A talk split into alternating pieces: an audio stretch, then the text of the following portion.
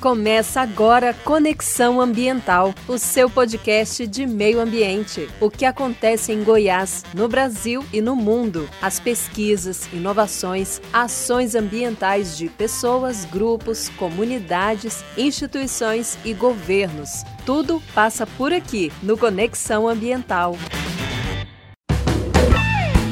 Olá pessoal, bem-vindos e bem-vindas ao podcast do Conexão Ambiental. Aqui sim, o seu conteúdo informativo sobre o meio ambiente de Goiás para todo o Brasil. Comigo ele, Emerson Cran. Olá, Emerson Cran.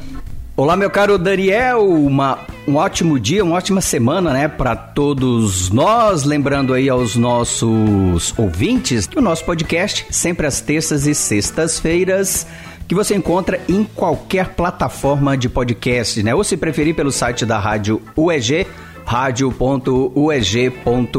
Vamos às notícias, Daniel? É isso aí, Cran. Ó, Petrópolis eh, tem adotado o tuk-tuk, né? Aquela charrete elétrica substituindo a tração animal. Então, né, a herança do período colonial, as charretes que são puxadas por cavalos foram proibidas em Petrópolis, no Rio de Janeiro. A opção de transporte era mantida para atividades turísticas, mas precisou se atualizar e buscar alternativas para ser substituída. Né? A pressão foi popular né, e por conta do sofrimento dos animais. Em 2019, foi testado nas ruas o tuk-tuk a espécie de triciclo motorizado com lugares para passageiros, um modelo que já era usado em Campos do Jordão, outro destino turístico do interior de São Paulo.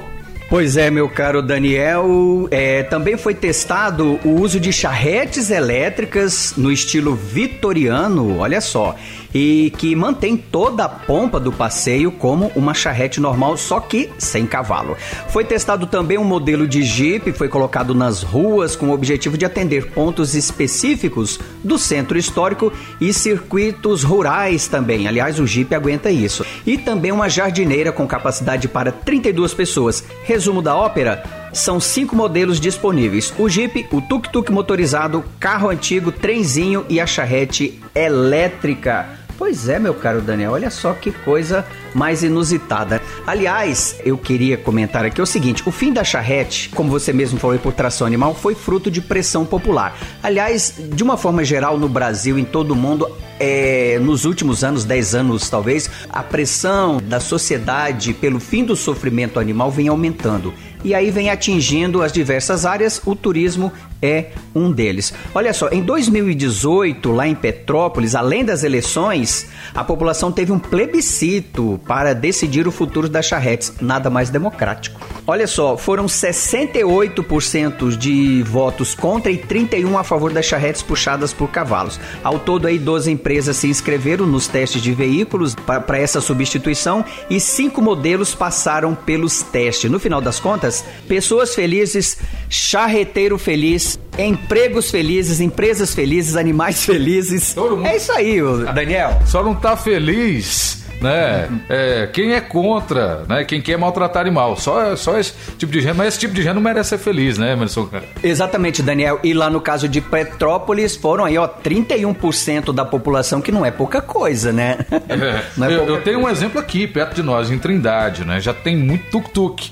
Né, desses veículos que você falou aí, o tuk-tuk, Emerson, é muito utilizado em Trindade para o passeio turístico. E são turistas mais da terceira idade, que é um turismo religioso. O pessoal gosta de pegar ali, são distâncias curtas, vai de tuk-tuk. Atende a necessidade e outra, né? Não tem animal sofrendo, não tem cocô e não tem xixi pelo chão, ô, ô Daniel. Então, Ótimo. Outra Nossa, coisa, né? Já que no início desse texto a gente fala sobre que as charretes são herança do, do, do, Brasil colonial, bem que outras coisas aí podiam passar por atualizações também, né? Coisas do período colonial, herança, né, aqui no Brasil. Mas isso fica para outro assunto, outro, outro podcast.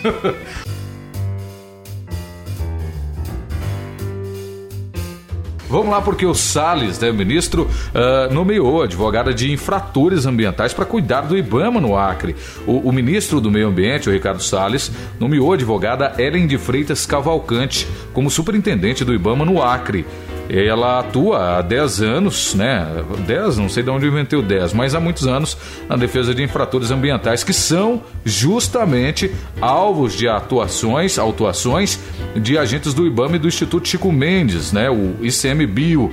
A nova superintendente diz que atuará na condução do IBAMA e dos processos e procedimentos de competência do órgão nos ditames da legalidade, observando as leis uh, ambientais relevantes ao órgão, né?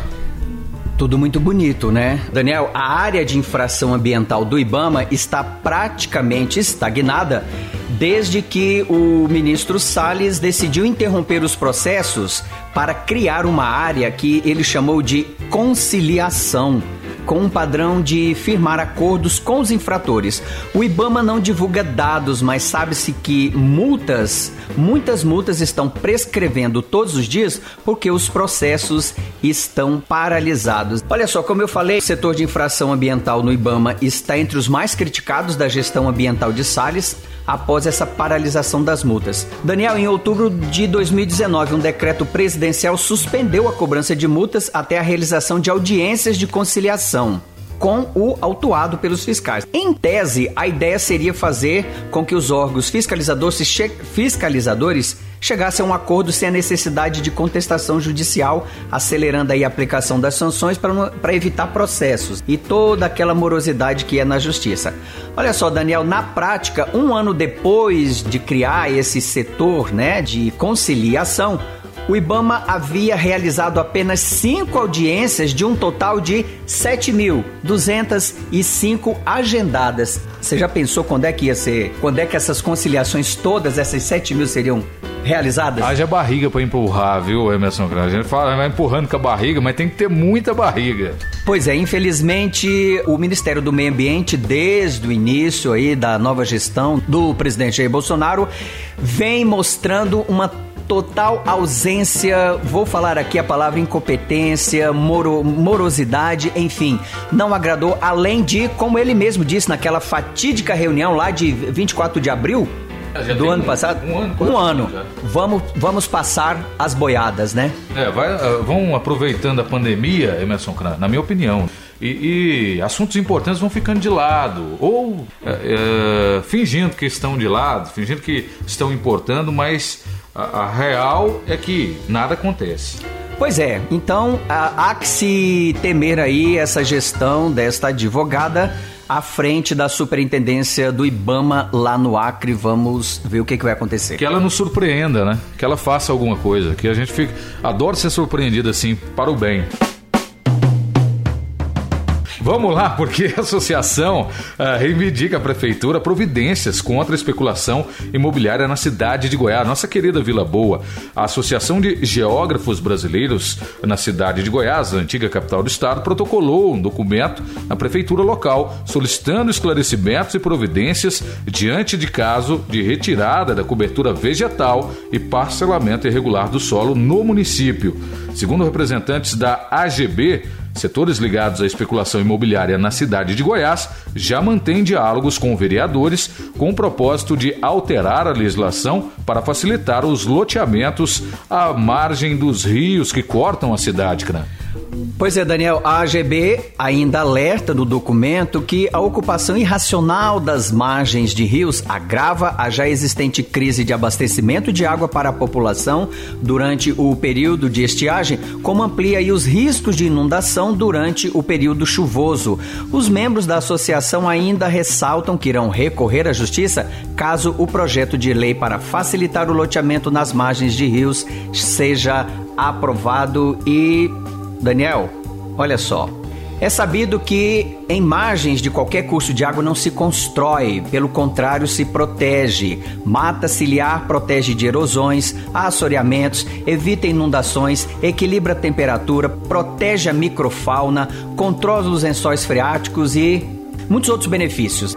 E quem é que não se lembra, o Daniel, da enchente de dezembro de 2001, hein? Menos de um mês depois de receber o título de Patrimônio da Humanidade, a cidade de Goiás foi varrida, né, a parte histórica, varrida por uma enchente histórica. E sem contar que em 2011 aconteceu 2019 também com menos intensidade. Muita atenção aí, então, a você, morador ou turista de final de semana que quer morar nesse tesouro da história goiana e mundial, nem tudo são flores. De olho aí uh, na Câmara Municipal. É, e cobre do seu vereador aí, de quem você votou. E se você não votou também, cobre. Não tem problema não. Você é cidadão e paga o salário do vereador. É, ele recebe graças ao, aos impostos que você contribui e você tem direito de cobrar sim. É, não deixe acabar esse patrimônio, é, até por falta dessa, ah, digamos, dessa esse microambiente ali na margem do Rio Vermelho, aconteceu essa grande enchente em Goiás, que teve que se buscar a Cruz do Anhanguera, rio abaixo, lá longe, Exatamente. e outros, outros pontos históricos também, catar ali com pinça, né, para achar, né, Emerson Cram? Exatamente, né? E o mais incrível é que isso aconteceu menos de um mês depois da cidade receber o título né, de Patrimônio da Humanidade. Vamos cuidar de nossas cidades. E o caminho é lá, é na Câmara Municipal. Parabéns aí ao pessoal da AGB Associação, né, dos Geógrafos Brasileiros da seção lá da cidade de Goiás.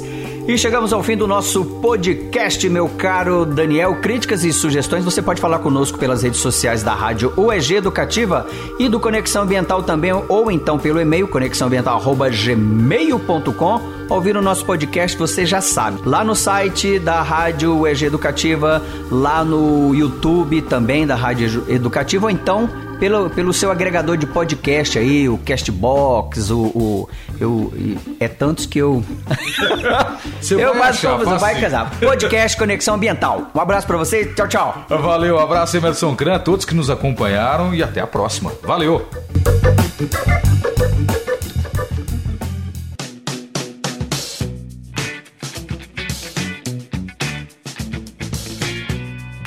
O Conexão Ambiental é uma coprodução do CriaLab, da Rádio UEG Educativa e da Agência Brasil Central. O CriaLab é o laboratório de pesquisas criativas e inovação em audiovisual da Universidade Estadual de Goiás. A produção do podcast tem pesquisa e redação de Emerson Kran, gravação de Vanderlei Santana, edição de áudio de Rafael Curado e apresentação de Emerson Kran e Daniel de Paula. A coordenação da Rádio EG Educativa é da professora Thais Oliveira e a coordenação de Teleradio Difusão é do professor Marcelo Costa.